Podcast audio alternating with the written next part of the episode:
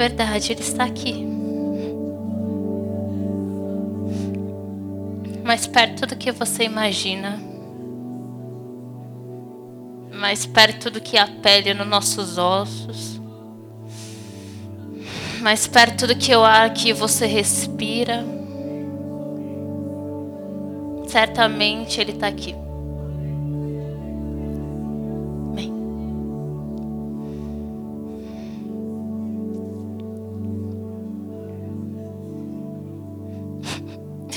Sei nem como começar, né? Aleluia. Amém.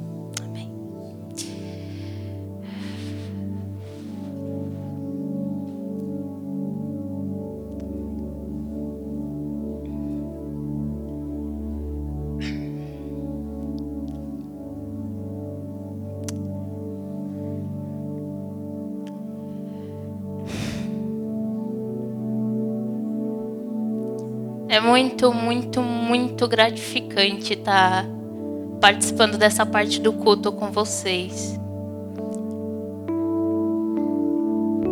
E primeiro eu quero começar agradecendo. Quero agradecer a toda a equipe LP que orou por mim, por todas as orações, por todo apoio, porque certamente eu tenho uma família espiritualmente e elas me sustentam.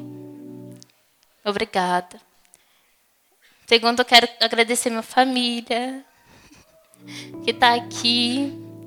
Eu, particularmente, não chamei ninguém. Mas, como a minha prima ela faz parte da equipe, ela contou para minha tia. E daí, minha tia ela quase fez um clubezinho, né? Um grupo no Face e chamou tipo, várias pessoas, falou para várias pessoas. Sou muito grata a isso. Tipo, só para vocês entenderem assim, um tempo que eu morava com minha mãe até os meus 14 anos e daí com 14 anos eu fui para morar com a minha tia aqui em Barueri, que é a casa do meu pai. E daí minha tia foi morar com ela, ela falou: "Se você não for para a igreja comigo, você vai voltar a morar com a sua mãe". E eu nem tchum, eu falei: "Eu não vou para a igreja, eu nem gosto daquela igreja". E eu fui praticamente obrigada a estar tá aqui hoje, que é um lugar que hoje eu venho com prazer. Então minha tia ela tem total parte nisso e minha mãe com certeza tem, porque como a palavra diz que a gente é escolhido desde o ventre, a minha mãe, eu acho que as dores de parto foi tipo, Deus está comigo e ela é escolhida. Obrigada minha irmã, minha tia, minhas primas.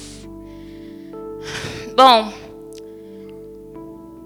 tava pensando e o LP ele tem recebido muita palavra boa de Deus, tem sido liberado muita coisa da parte de Deus aqui. E eu falei, nossa, que responsabilidade, né? Muita coisa de Deus tem sido pra gente. E certamente eu fiquei pensando nessa responsabilidade e falei, Deus, só não me deixa passar vergonha. Deixa eu continuar nesse âmbito espiritual que o Senhor está fazendo com a gente no LP. Então, certamente eu me dediquei para estar tá aqui, certamente eu busquei do Senhor alguma coisa dele. E ele fala que quando a gente bate, ele abre, pede, recebe. Então eu pedi, ele falou comigo. Então, vamos lá.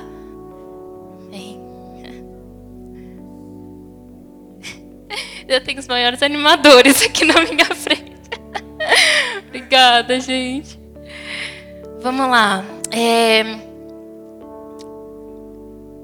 Hoje eu vou falar um pouco de Paulo e do ministério dele.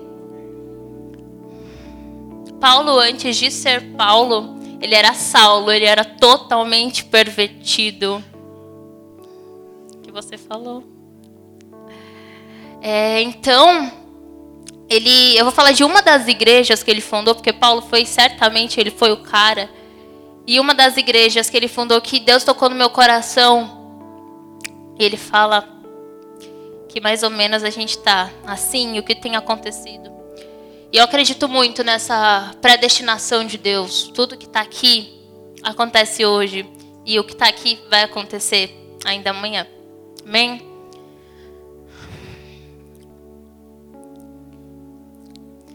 É, vamos ler um capítulo hoje inteiro, rapidão. E aí eu vou pontuando para a gente até o final. Deus tem coisa boa. Então é 1 Coríntios 5, como a gente vai ler, eu acho que a gente vai ler só uma vez, então eu gostaria que todos que tivessem Bíblia, acesso à Bíblia, lesse.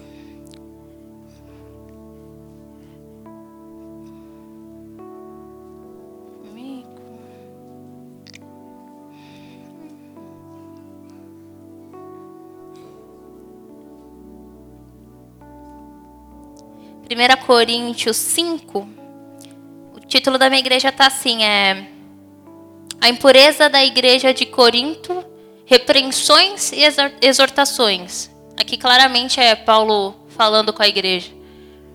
E diz assim: geralmente se ouve que há entre vós imoralidade, e imoralidade tal como nem mesmo entre os gentios, isto é, haver quem se atreva a possuir a mulher de seu próprio pai. E contudo, andais vós ensoberbecidos, e não chegaste Chegastes a lamentar para que fosse tirado do vosso meio quem tamanho traje praticou? Eu, na verdade, ainda que ausente em pessoa, mas presente em espírito, já sentenciei, como se estivesse presente, que o autor de tal infâmia seja, em nome do Senhor Jesus, reunidos vós e o meu espírito com o poder de Jesus, nosso Senhor entrega Satanás para a destruição da carne, a fim de que o espírito seja salvo no dia do Senhor Jesus. Não é boa a vossa jactância? Não sabeis que um pouco de fermento leveda a massa toda? Lançai fora o fermento, para que sejais nova massa, como sois de fato, sem fermento. Pois também Cristo, nosso Cordeiro Pascual, foi imolado.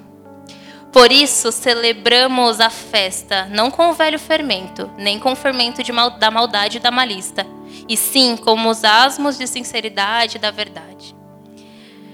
Já em carta vos escrevi que não vos associ...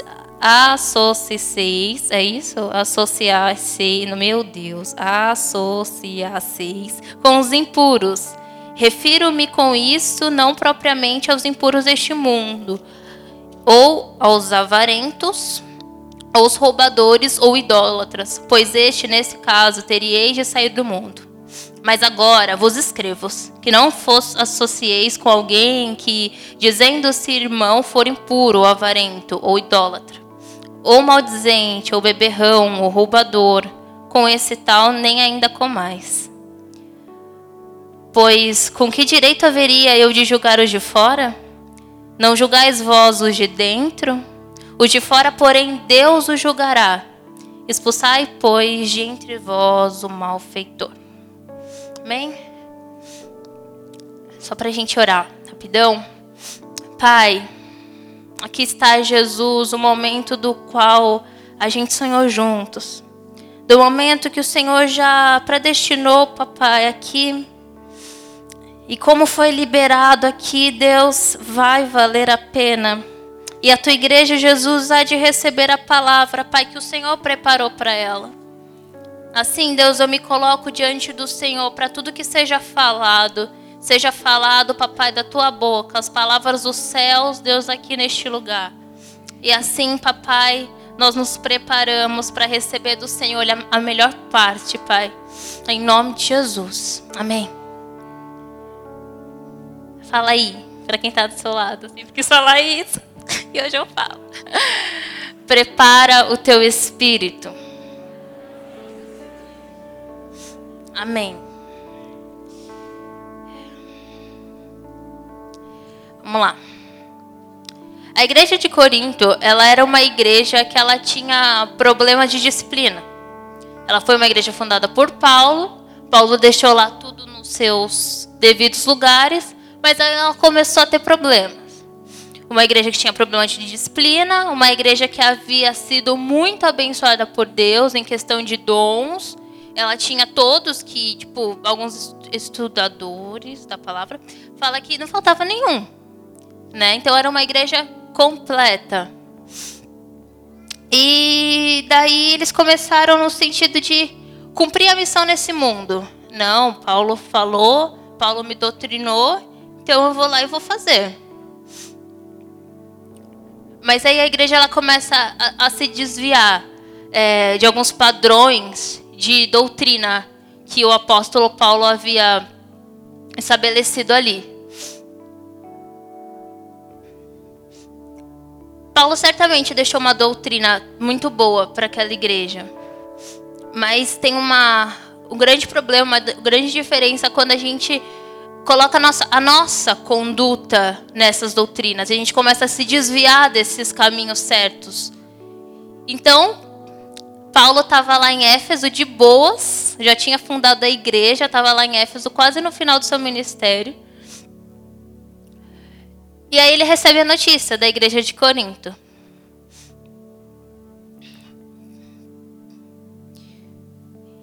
E aí ele vai lá, porque eu acho que como Jesus, um pastor de ovelhas, ele não pode largar a sua igreja.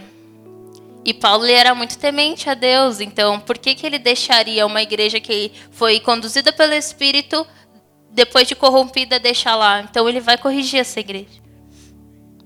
Como a igreja não estava indo muito bem, eles alguns problemas da igreja, eles tentaram viver de acordo, tipo, com a missão deles, sabe? Mas eles simplesmente entraram no modernismo. E daí, Paulo ele descobre ele começa a investigar lá, creio eu. Gente, algumas coisas que eu falo a gente fantasia, tá? A Bíblia não dá detalhes. Mas ele começa, ele descobre quatro grupos que a igreja se dividia. Na verdade, ele já tinha falado aquilo, deixa eu até ler para vocês, em, no capítulo 1, versículo 14. Não precisa abrir, não. Então, ele descobre quatro grupos, quatro grupos que a igreja se dividiu. Tá assim, é.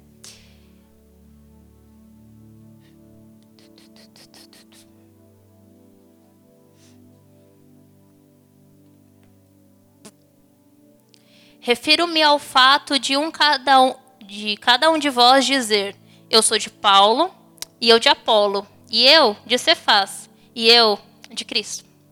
Esses quatro grupos. Eu estava vendo alguns estudos e diz que parece que o grupo de Cristo, que falava que era o de Cristo, era o pior. Por quê? Porque era aquele grupo rebelde, sabe? Tipo, eu sou de Cristo e ninguém manda em mim. Então, as doutrinas de Paulo para aquela igreja, eles não estavam aceitando. Tipo, meu, só Deus manda em mim, só Cristo manda em mim. Então, tipo, se alguém enviar alguém para falar com a gente, se Deus enviar alguém para falar com a gente, eu não vou aceitar.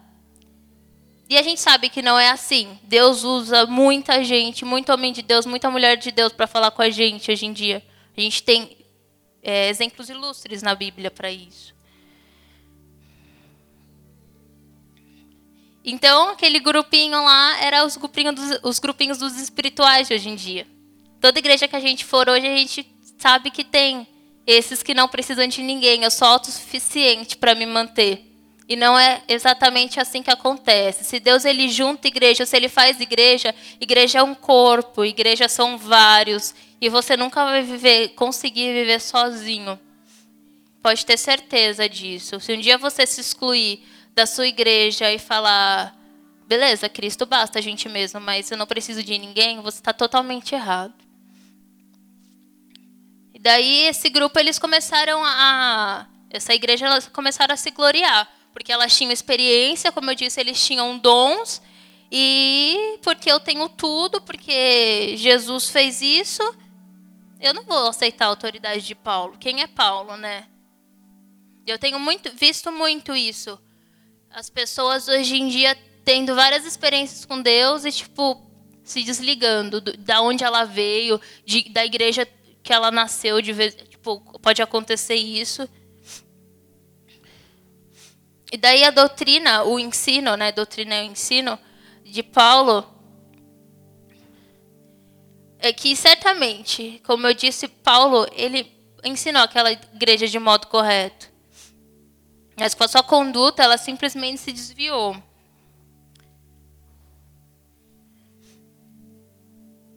Eles achavam que pensam a pessoa sendo enganada, que ela está no caminho certo só porque elas eram espirituais, mas elas estavam totalmente minadas de problemas, sabe? Elas não enxergavam, elas estavam cegas, cegas, literalmente cegas.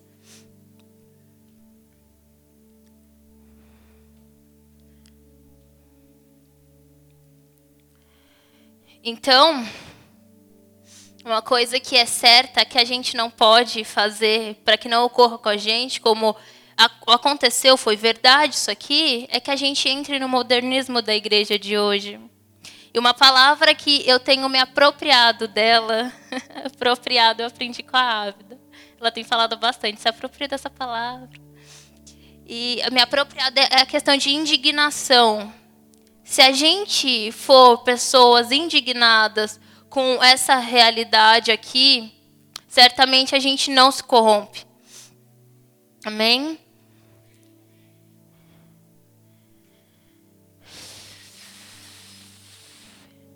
Quer ver um exemplo de uma igreja modernista, contaminada? Semana passada eu estava conversando com. Eu estava numa aula da faculdade e daí eu, eu sento um pouquinho para trás, eu fui lá para frente para falar com o professor. E tinha uma menina lá, o nome dela é Camila.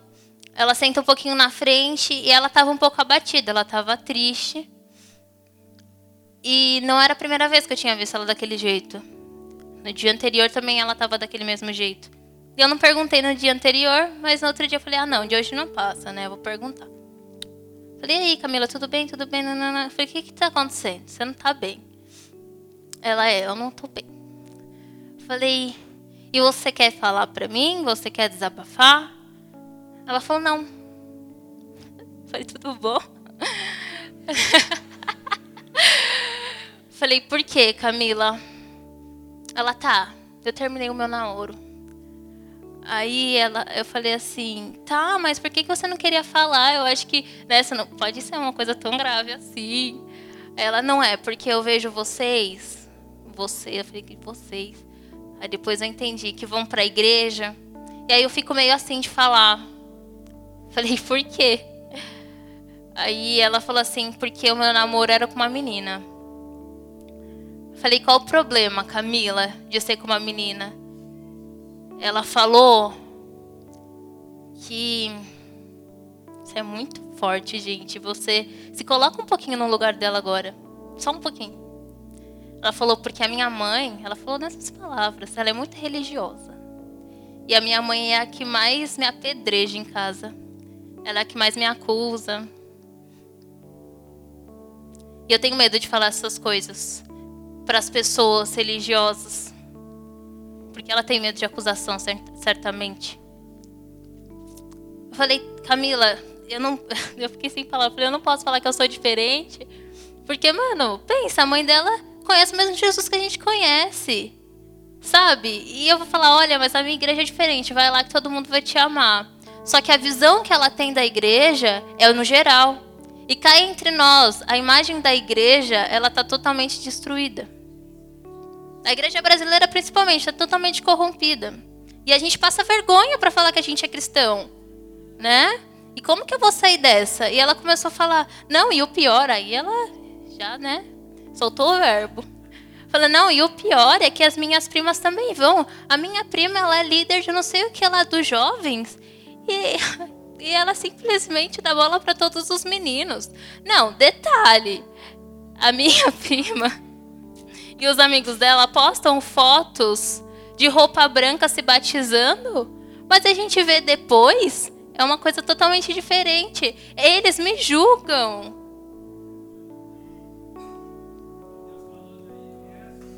Gente, isso Deus não me revelou. Sabe, é uma coisa que a gente vê em hoje em no, no dia de hoje, no nosso dia a dia. E Deus me permitiu ter essa experiência para saber que E para me confirmar essa palavra, eu falei, nossa, mas a igreja era desse jeito, pervertida, que não sei o quê. Qual é o exemplo?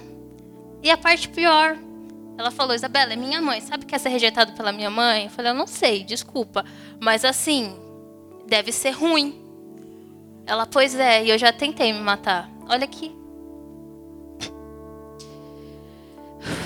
O que me restou falar para ela, olha,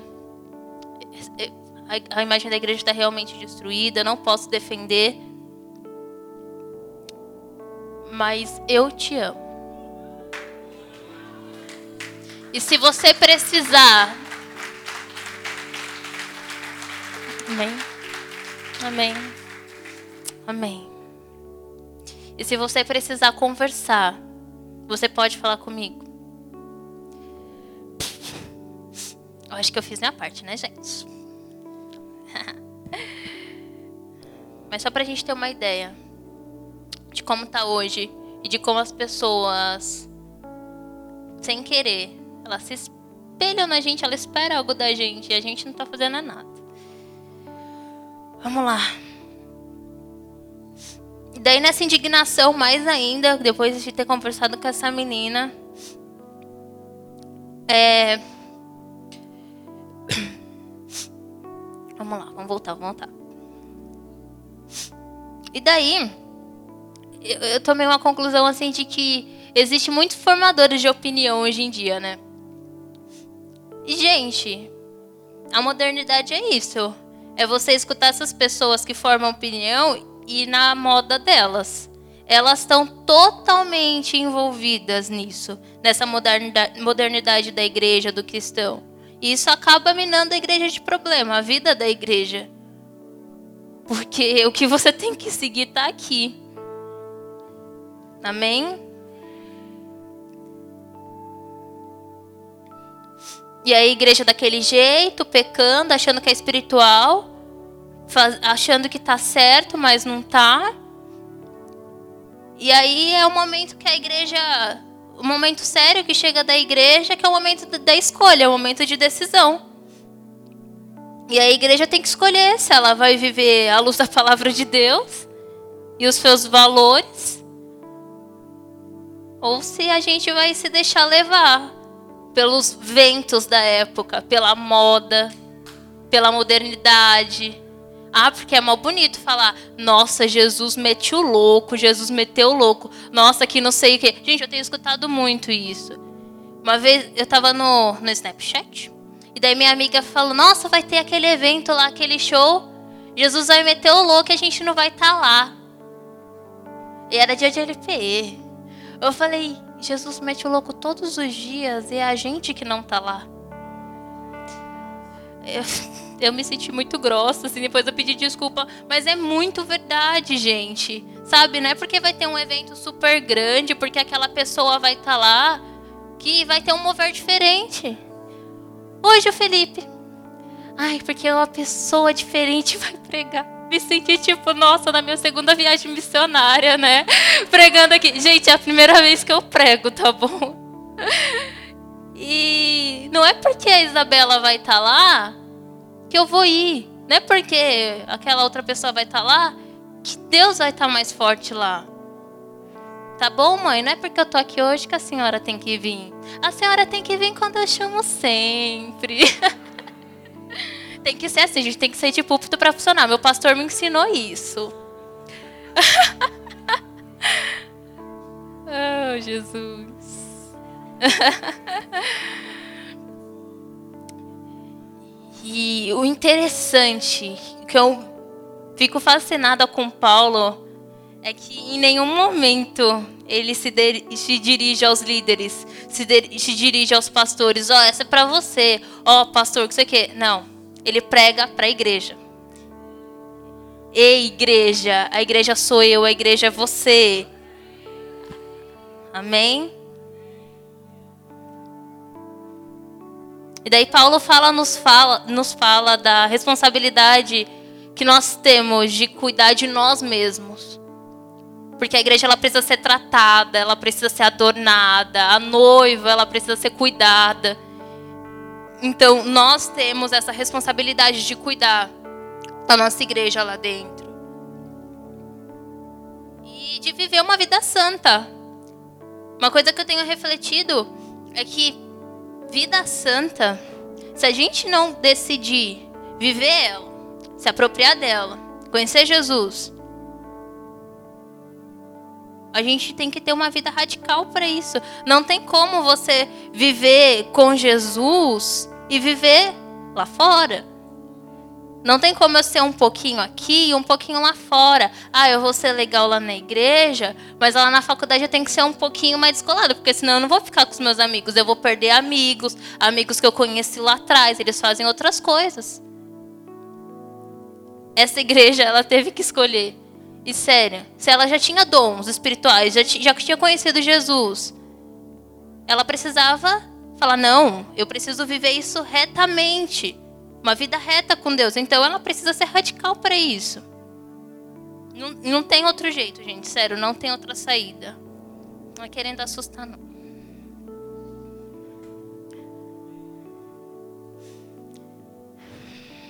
Sabe, porque fazendo isso, zelando por isso, a gente, como comunidade, a gente zela pelo nome de Cristo. O nome de Cristo para que ele seja honrado, para que ele seja glorificado através da vida da comunidade dos santos. Já pensou que lindo? Falar, nossa, eu conheço Jesus porque aquela igreja de santidade reconhece isso, a glória, a honra é dele. Gente, é o meu sonho, de verdade. Não é mais escutar que a igreja ela despreza quem é lésbica, quem é gay. É sabe, reconhecer, sabe, escutar as pessoas reconhecendo que ali tem pessoas santas. Ali é um hospital, sabe? Um hospital que sai doente, que entra doente, mas sai médico para curar os outros. É isso que eu creio.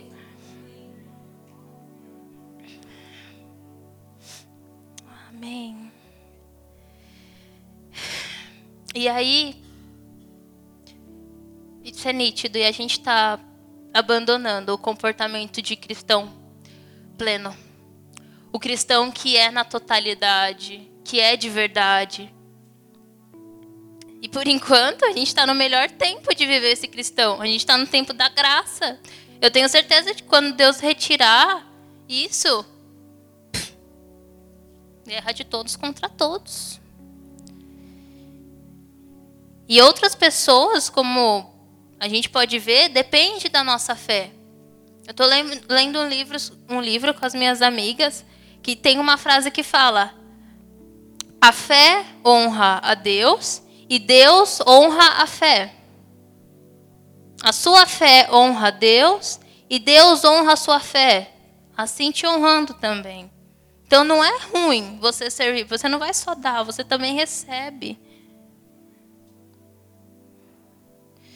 E sabe qual que é o, o, grande problema da igreja?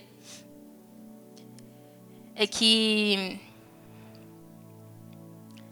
as pessoas, elas, como eu disse no começo, está sendo liberado uma grande palavra de Deus aqui, né? Vários cultos. E as pessoas, essa, isso aqui também aprendi no livro, elas têm saído da igreja com a palavra de Deus. Isso é bom, não é? Tá saindo com a palavra de Deus, mas sem o Deus da palavra. A pessoa ela vem, ela escuta, ela sai, ai meu Deus, um êxtase aqui, mas ela não conheceu o Deus daquela palavra que libertou ela. Eu posso ouvir um amém? É que a gente fala umas coisas que tipo faz o maior sentido pra gente, maior efeito, e todo mundo. Tudo bom? Oi, meninas. Ai, gente. Então, a gente tem que se apropriar da palavra e se apropriar do Deus que a gente serve. Como o Gabriel falou aqui, acho que foi na semana retrasada ou passada. Você tem que parar de chamar o Deus da sua mãe e começar a chamar o seu Deus. Você tem que se apropriar disso. Porque senão você vai sair daqui, sabe, vazio ou uma coisa que uma hora vai passar. Porque uma coisa que não é sua, uma hora você vai ter que devolver. Igual aquela brusinha que você pega emprestado, não é sua. Agora, depois, quando é minha, é minha. E esse Deus, ele é nosso.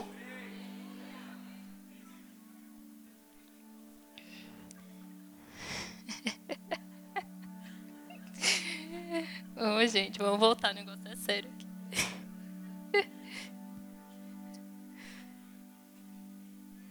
Até me perdi, ó.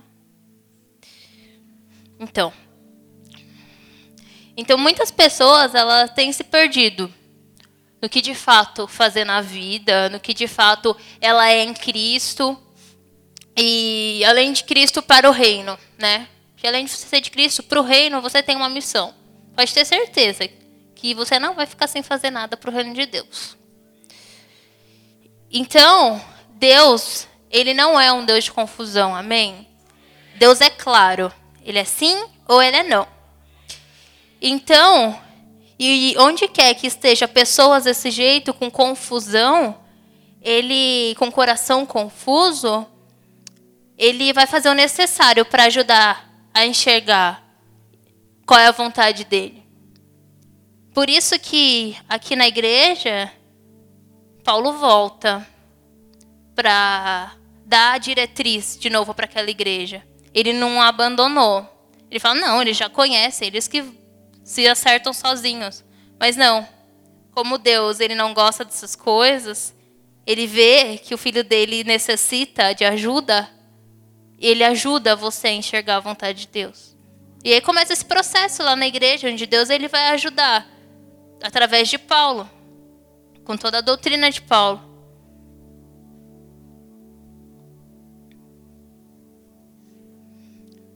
Eu tenho certeza de que se hoje em dia tivesse um Paulo com, todo, com tudo que ele falava, com toda a carreira dele, ele não seria nem um por cento aceito na sociedade que a gente vive. Never. Sério. Porque eu mesmo, se eu vejo o meu pastor um dia pregando. Peraí, gente, um minuto. Pregando uma coisa que é, é, tá me exortando, eu já fico tipo, nossa, meu Deus. Imagina um cara, tipo, numa igreja inteira falando, ó, eu comecei desse jeito e tá tudo errado. Tá tudo errado. E aí? E você tem que escutar, você não tem outra saída. Lá não tinha celular para você esconder atrás ser outra pessoa lá no Insta e aqui uma.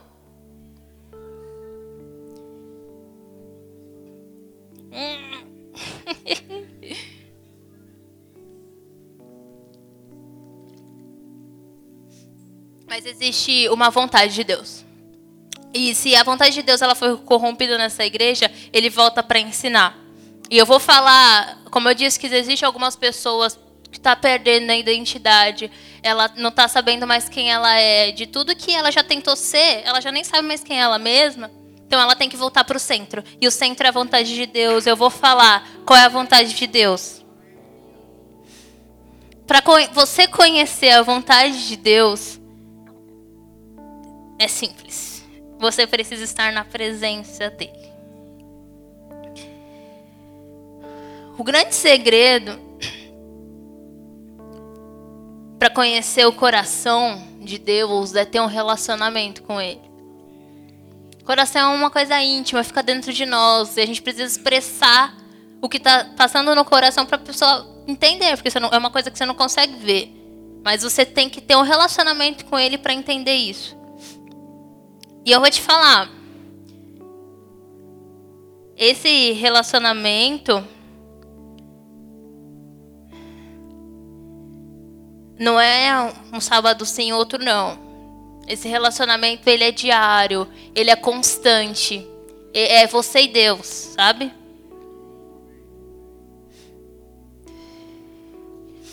E Deus fala com cada um de maneira diferente. Sabe, essa coisa de, nossa, Deus foi no monte, é, o pastor foi no monte, falou com ele. Ah, também vou lá que Deus vai falar comigo. Não. Como que Deus falou com Paulo? Paulo caiu do cavalo. Paulo ele enxergou a glória de Deus em luz E fala a palavra de Deus que ele caiu de, de não sei se foi de joelhos, mas para mim, ele caiu por terra. Pode ser de bruços, acho que ele encosta o joelho primeiro, né?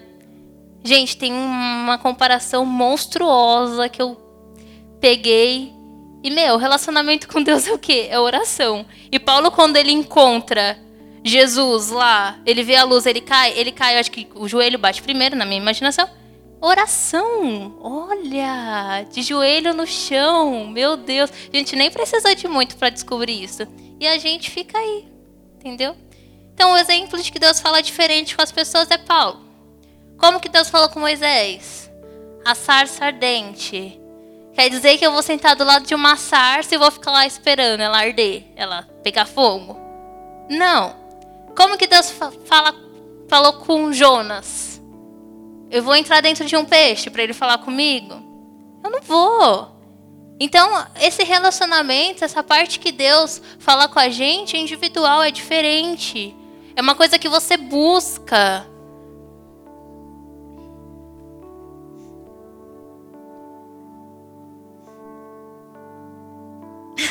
e daí, nesse encontro com Deus, não é simplesmente um encontro.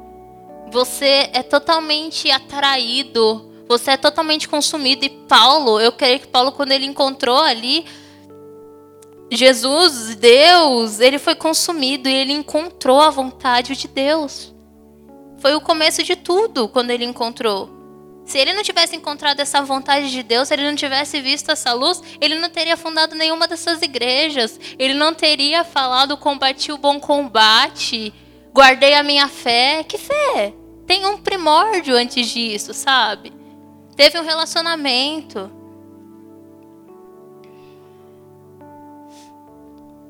E Paulo, ele ele teve uma experiência com Deus, ele não teve um experimento de presença de Deus. Experimenta tipo assim, ah, eu não gosto daquela comida, não gosto. Aí vem a nossa mãe e fala, mas você já experimentou? Aí você vai lá experimenta do prato da sua mãe, que é sempre mais gostoso. Nossa, verdade, é bom. Nossa, nunca tinha comido, lógico, né? Aí, isso é um experimento. Agora, uma experiência, uma coisa que não é por um acaso, é isso. É, é Deus te alcançar lá na escuridão que você se encontra, naquela confusão que você se encontra, e falar: ei, ei, chegou a nossa hora Chegou, tinha chego a hora de Paulo. Sabe? Jesus ele falou assim: Mano, quem é esse cara que me persegue? Agora ele vai me perseguir, mas ser de uma outra forma. E daí ele foi e teve uma experiência com Paulo. Não foi qualquer coisa. E daí Paulo ele recebe a unção do Espírito Santo naquela hora.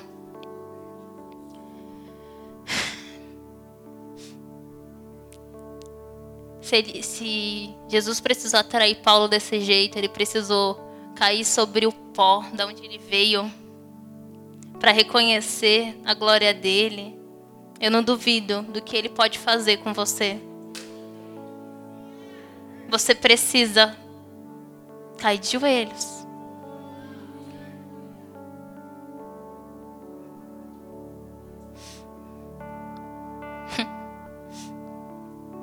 Deus ele sabe dos seus limites, mas é aquela coisa. Ou você fala é hoje, ou ele vai ficar na sua, na, na dele, no caso.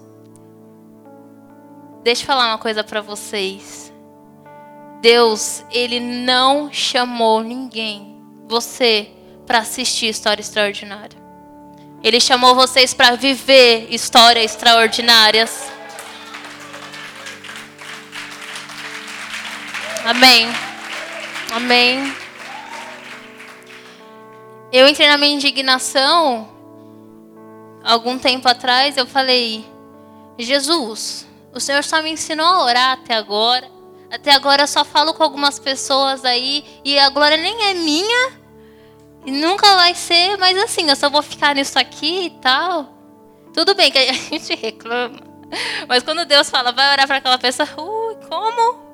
mais uma confirmação, mais um negocinho. Mas ao mesmo tempo, quando você vê a pastora lá em cima, nossa, que linda, eu poderia ser usada assim. E daí eu comecei a orar, falei, Jesus, vamos lá, vamos subir mais um nível, meu. Vamos aí. Tamo aí, tamo aí, tamo junto, tamo junto. Não pode falar tamo junto, né, pastor? Desculpa. Aí, o Felipe falou, você vai fazer a parte administrativa. Falei, eita, logo a parte que eu não gosto. Beleza, né? Eu fui ficar reclamando, pedi para Deus ficar reclamando. Comecei a orar, falei, amém, Senhor é bom, ru, subi um nível. No culto, faltando uns 20 minutos para começar. Aí, você vai abrir o culto, hein? Falei, oi, tudo bom? Como foi seu dia? Amém, a gente foi. Isabela, eu tô querendo colocar você para pregar. Ah! tipo, gente, eu, eu fiquei, eu parei para imaginar e eu falei, meu Deus, é muito verdade. A parte que eu falei aqui, quando a gente bate, ele abre, quando a gente pede, ele dá. E já que eu coloquei a mão no arado, meu amigo, vamos lá. Eu, eu que pedi, foi eu. Falei, Jesus, eu quero mais, sempre tem mais, quero muito mais. E daí ele falou, tem mais sim. Tem mais sim. Sabe, eu acho que tá tão precário as pessoas falando, Jesus, eis-me aqui, vamos lá. Vamos lá, filha. Vamos lá. Acho que ele abusa um pouquinho da minha ousadia também. Vou colocar essa mesmo para falar algumas coisas lá. Então, já que ele nos chamou para viver essas histórias e eu parei de assistir, é aquilo. Provai e veja.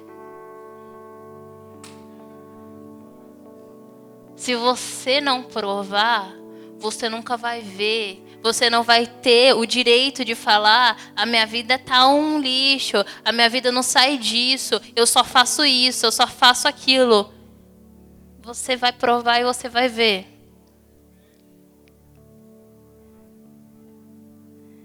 Ver.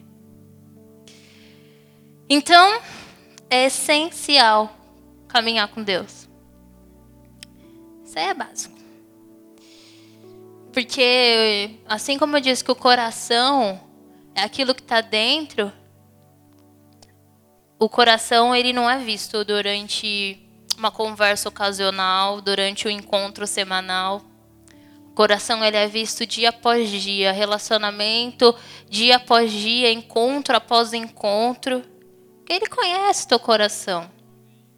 Mas você precisa conhecer o coração do seu Deus. Porque senão você nunca vai saber a vontade dele para você. Vai ser sempre aquilo. Eu sei dos outros, o outro foi revelado, mas para mim não.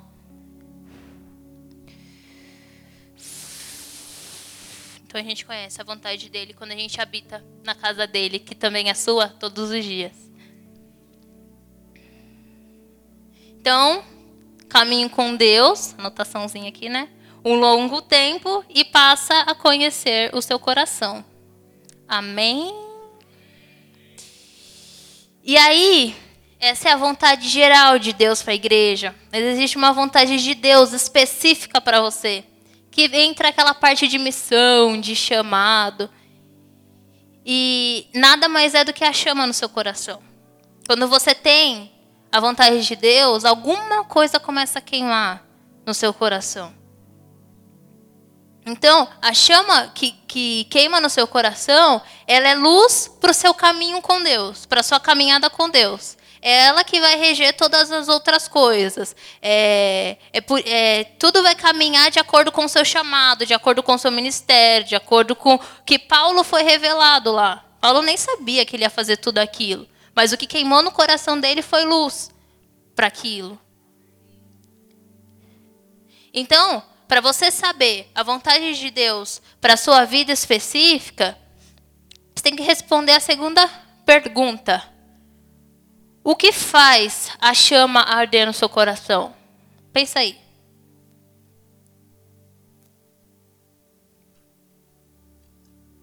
O que, que você olha, o que, que você vê que, mano, isso aqui não tá legal. Talvez seja as crianças abandonadas, as crianças lá no sertão. Talvez seja a humanidade pecadora. Talvez seja a pobreza de algumas cidades, e aí você tem para dar, você vai lá e ajuda. Talvez o que queima no seu coração é administrar. Eu gosto de administrar, né? E aí Deus vai me usar nisso. O que queima no meu coração é oração. Então, você tem que orar. Lembrando que o chamado de oração, ele é um chamado para todos tá? Eu, ah, não. Aí o pastor fala lá, ora lá por tal fulano que está lá no hospital. Ah, não, deixa para os intercessores que eles oram, né? Mas uma coisa que é certa, que você não pode falar, eu não tenho chamado nenhum, tá errado, porque orar já é um chamado da igreja. E oração é a arma mais potente que você tem nas suas mãos. Ah, chama que queima no meu coração, Isabela. É a dança. A chama que queima no meu coração. Uma delas é a dança. Vocês podem ter visto hoje. Eu não me conti. Enquanto tocava aquele louvor, alguma coisa precisava ser destravada aqui para vocês sentirem tudo que vocês sentiram. E isso foi através da dança. Eu simplesmente vim aqui, Deus falou: eu vou liberar algumas coisas. Eu preciso destravar algumas coisas. E você vai lá e vai e dança. Simples. É simples para mim isso, viu, gente? É bem simples, nem doeu. Nem fiquei relutando, nem pedi pro Felipe cantar de novo a música, né? Imagina.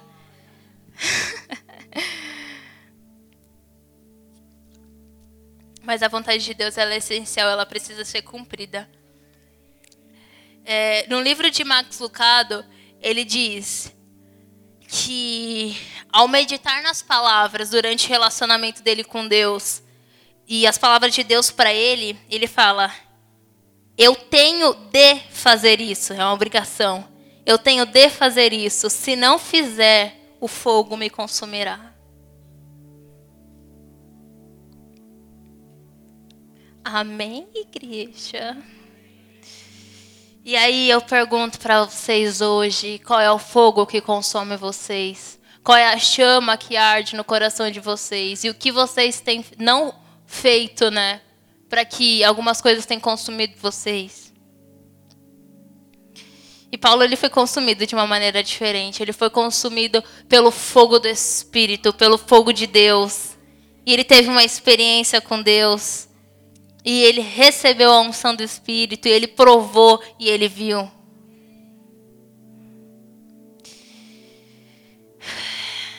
Eu não sei se é em Isaías que fala que o fogo do altar ele nunca pode se apagar. A vontade de Deus é isso, que o fogo do altar nunca se apague. E daí quando o fogo apaga, a gente pode ver por churrasqueira, por fogueira, que fica brasas, né? Aí eu já vi meu pai fazendo algumas vezes. Tá lá só a brasa. Aí ele vai, tá um pouquinho acesa, é assim que a gente fica, quando o fogo se acaba, fica a brasa, e ele dá um assopro. O negócio começa, né? Eu falei, nossa, isso só pode ser o sopro de vida. Tem brasa acesa ainda, gente? Ainda tem brasa? Deus pode dar um jeito, certeza. Ele pode dar um jeito. E aí, quando aquela brasa, né, fala, tô aqui ainda, tô viva. Aí o cara vai lá coloca mais carvão e o negócio. Aí volta de novo. O altar de Deus ele precisa ter lenha para queimar. Porque senão ele vira brasa. Uma hora a brasa apaga. Então aproveita que essa brasa ainda está acesa Coloca essas lenhas que podem ser os seus planos e os teus sonhos com Deus e bota para queimar hoje. Não deixa o fogo se apagar. Não deixa entrar nessa igreja. Se já entrou, volta. Volta, Jesus está disponível para falar: vem, vem, vem, vem, vem.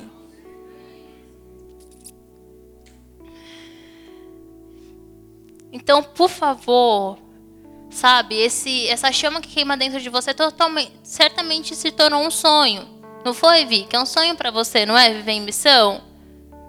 Então pega esses sonhos, pega esses planos e coloca como lenha para queimar. Pega o que indigna você e coloca como lenha para queimar. Uma coisa é certa, a gente não pode ficar parado.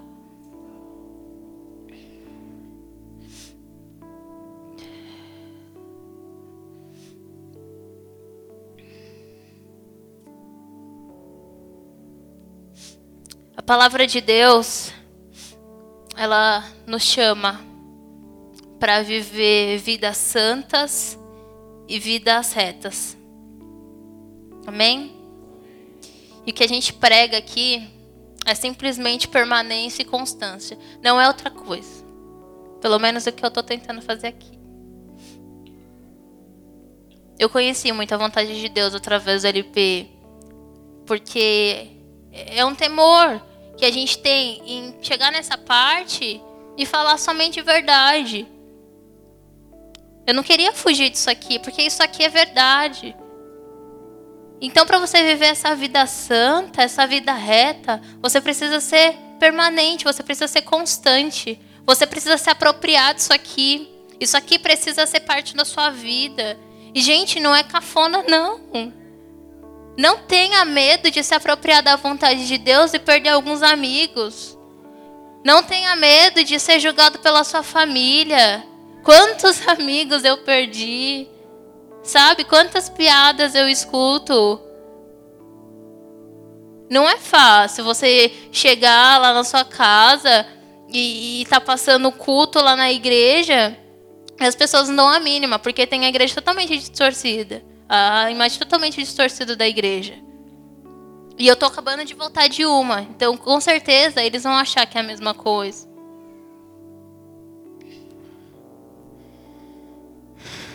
E o problema daquela igreja, eu creio que não seja só o pecado, sabe? Não é só o pecado, mas é o pecado não confessado. Você acha que eles vão falar, não, eu tô pecando porque eu tô falando em línguas e ninguém tá entendendo, eu tô profetizando e tá totalmente errado. Então o problema não é o pecado, é o pecado que você não confessa. E quando você confessa, pode ter certeza que no mundo espiritual coisas são destravadas e Deus ele libera o perdão sobre você. Então por que, que não, o problema não é o pecado? Porque há perdão e porque há redenção. Tem resgate de Deus. Então o problema não é só o pecado, mas é o pecado não reconhecido. A gente não reconhece que a gente erra.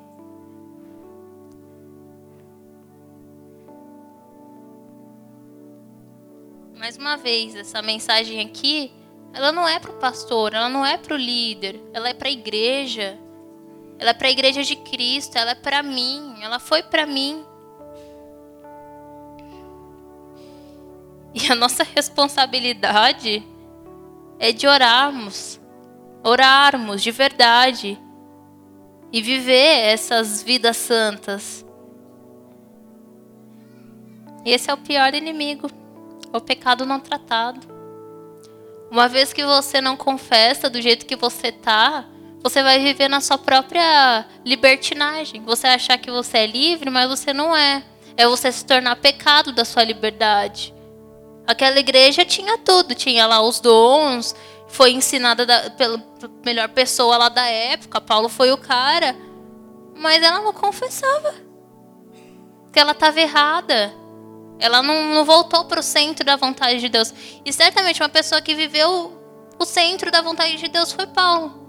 Ele não só viveu a vontade, ele viveu no centro da vontade de Deus. O centro, o centro, o princípio, sabe? Aquele visível.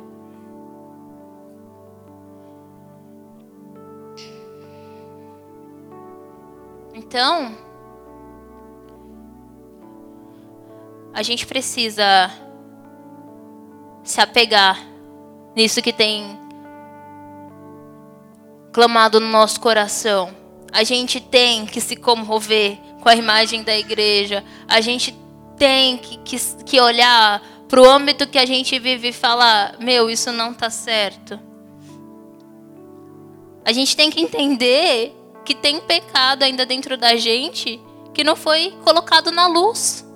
Não é assim que a palavra diz? A gente tem que colocar na luz, porque na luz a gente consegue ver.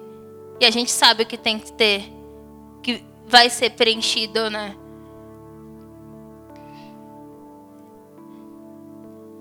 E daí a gente sabe que Paulo foi competente o bastante para corrigir aquela igreja. Ele foi um cara que ele escutou a palavra de Deus, ele viu que a chama que se acendeu, ele precisava fazer aquilo.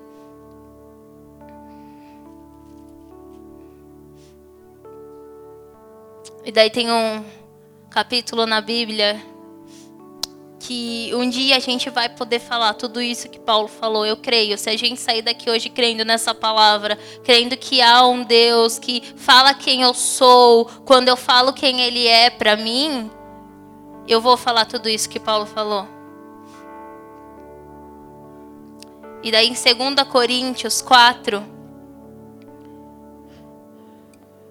o título é Paulo cumpre o seu ministério com fidelidade.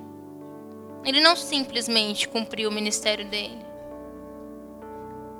mas com muita negação, com muita rejeição, com uma caminhada bem longa de prisões, e aí a gente não precisa falar tanto disso.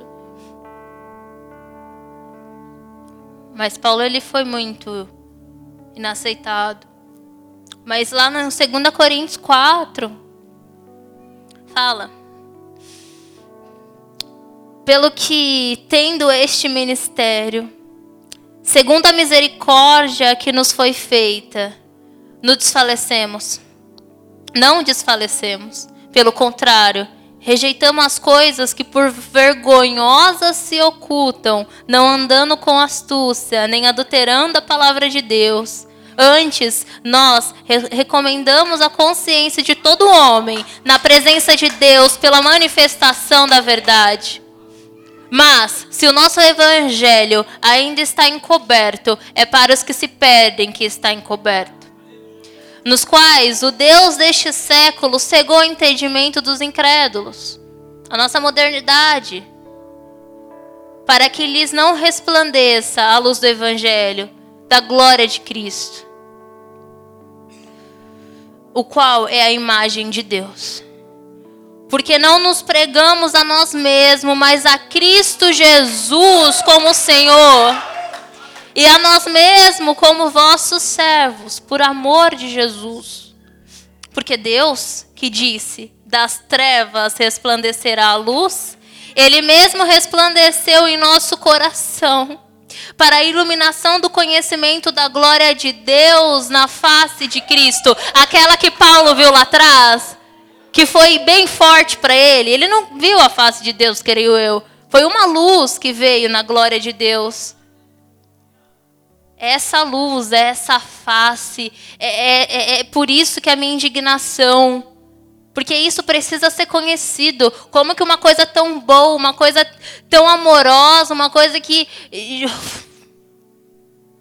elimina tudo que eu sou, vai ficar aqui vai ficar dentro dessa igreja, vai ficar dentro de mim.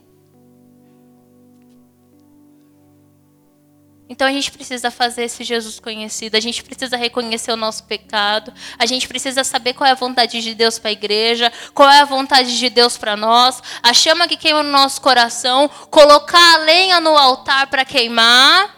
Amém? Para que eu possa ser parecido com esse cara. De falar: combati o bom combate. Aí, você que falou que eu era mó careta, tô aqui, tô com Jesus. Uma coisa que eu já pensei uma vez, eu achei muito bom. A nossa recompensa, ela nunca vai ser dada aqui nessa terra. Você pode ter certeza, você pode ganhar o melhor celular, ter a melhor casa, a melhor família, mas a recompensa de você viver a missão de Deus aqui nessa terra, ela não é dada aqui. Mas nada que a gente vive aqui se compara à glória de Deus lá no céu. Amém? Então isso tem que bastar pra gente. Ah, gente.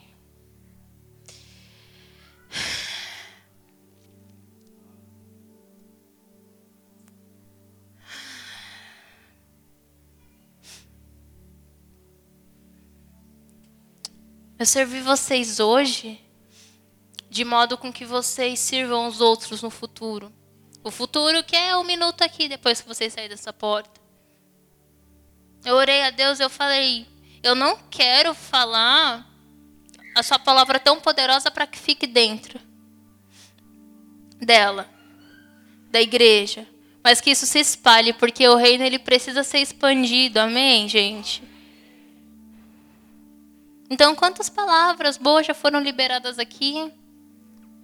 E você não vai fazer valer a pena? Sério, de verdade. Você vai perder mais um dia, mais um sábado, mais um feriado que você não foi viajar. Meu, faz valer a pena, cara. A ordem foi para que o fogo nunca se apague do altar. Fala para mim, o que, que deixou de queimar? Para que o fogo se apagasse. Ainda a chama acesa? Se não tem, eu desejo que ela volte a queimar. Amém? E a minha oração hoje é para essas pessoas. Ela sabe a vontade de Deus. Ela tá tipo com a brasinha, ela quase acendendo no coração dela. Mas ela ainda não, não se encontrou, sabe? Ela ainda não sabe o que de fato Deus tem para ela.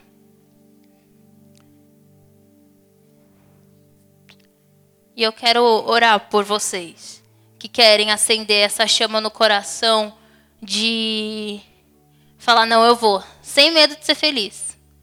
Eu vou porque é isso aí, é isso que queima no meu coração. Eu não tenho dúvidas disso. Ou às vezes eu tenho dúvida disso. Então eu quero chamar gentilmente você que deseja ter uma chama queimando no seu coração para que isso se concretize na sua vida e que você saia daqui com a certeza do que você tem que fazer. Amém? Se você é essa pessoa, você pode vir aqui na frente.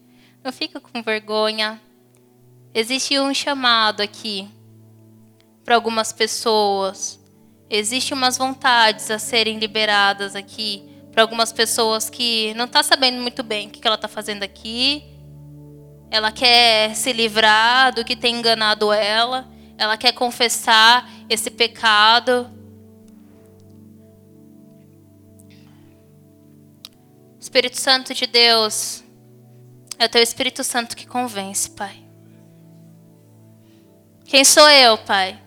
Quem sou eu, Jesus, para falar que se a Isabela falar acontece? Mas Espírito Santo de Deus, há um povo, Pai, perecendo sem oração, por falta de oração, e isso tem sido culpa nossa, Pai. Porque a gente tem escutado a tua palavra e saído daqui sem conhecer o Deus dela. Mas hoje, Pai, por favor, faz com essas pessoas. Encontre Jesus à vontade, Pai, e esse Deus em pessoa, Pai, que nos faz sair daqui apaixonados. Jesus, foi falado aqui que para pecado, Pai, existe perdão. Então, em nome de Jesus, que todo pecado que está prendendo a tua igreja, Pai, solte, solte o Espírito Santo de Deus, solta a igreja, Pai. Cai por terra, Pai, todo julgamento, Jesus. E o que está estagnando, Pai, a igreja, o que está nos fazendo fazer, sabe, ser, papai, falsos cristãos que isso, papai, venha a ser quebrado agora em nome de Jesus. E que venhamos sair, Deus, como igreja plena que vive na totalidade do Senhor. Crave em nós, Pai, a Sua vontade. Crave em nós, Espírito Santo de Deus, o que o Senhor tem. Espírito Santo de Deus. todo peso, Pai, todo julgamento, Deus, que tem aprisionado, Pai, o Gabriel.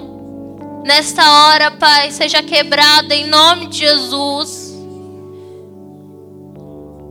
Estende a mão aqui, por favor. Interceda pelo nosso irmão, porque nós somos uma igreja, amém? Nós ajudamos uns aos outros, ele precisa da gente nessa hora.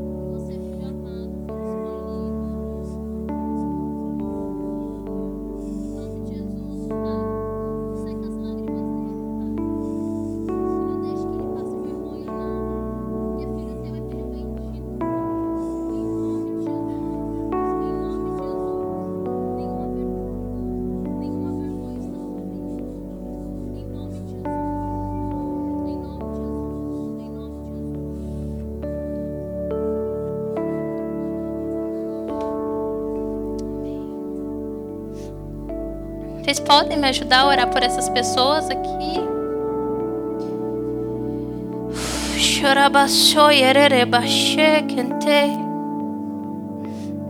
Yorana mama chora na baixo quente.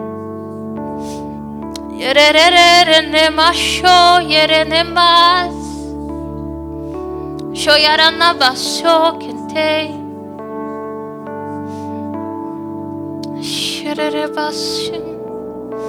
Existem algumas pessoas aqui que elas estão com dúvida em seu ministério.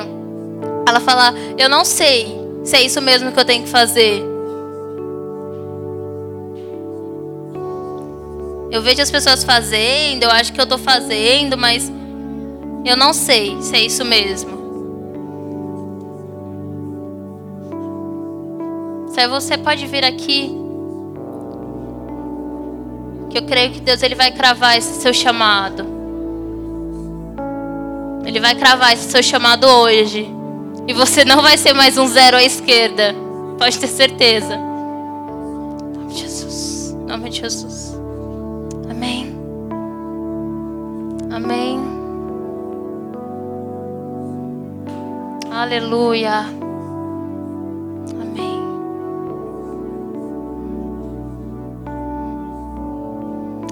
Jesus.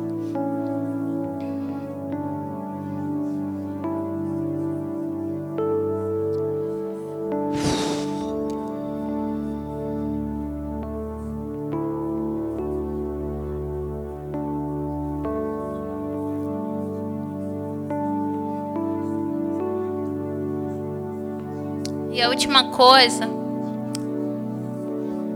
Paulo teve aquele encontro real com Deus, não foi? E tem algumas pessoas aqui, tipo, olhando, meu, eu quero sentir muito isso, eu quero saber quem eu sou em Deus. Hoje eu quero encontrar esse Deus. Se você hoje quer encontrar esse Deus e ele está aqui, já foi falado, vem cá. Vem cá que a gente vai te ajudar em oração para você encontrar esse Deus. Pode vir. Pode vir, pode vir, pode vir. Hoje você vai sair daqui falando: Ele é o meu Deus, Ele é o meu Deus. Ele não é o Deus do pessoal do LP. Ele é o meu Deus. Pai, por favor, ajuda essas pessoas, Pai, a encontrar, Pai, a tua tangível presença neste lugar. O Senhor está aqui, o Senhor está rugindo aqui, Pai. E elas vão encontrar isso agora, Pai, em nome de Jesus. E vocês que estão aí, e como eu disse, o chamado de oração é para todos. Começa a orar pela igreja brasileira, começa a orar pela igreja que está sendo corrompida, pelas pessoas que estão tá lá fora que ainda não encontraram Jesus, pelas pessoas que estão tá lá fora que agora estão tentando se matar porque foram rejeitadas, porque ainda não encontraram o amor de Jesus. Aleluia, aleluia, aleluia. Pai, eu declaro fogo, Deus. O fogo que consome, Pai. O fogo consumidor, Deus, do teu poder, Pai. Eu declaro agora em nome de Jesus, consome essa igreja, Pai, na totalidade que ela é, Pai. Na totalidade do Senhor, Pai. Consome essa igreja, Pai, em nome de Jesus.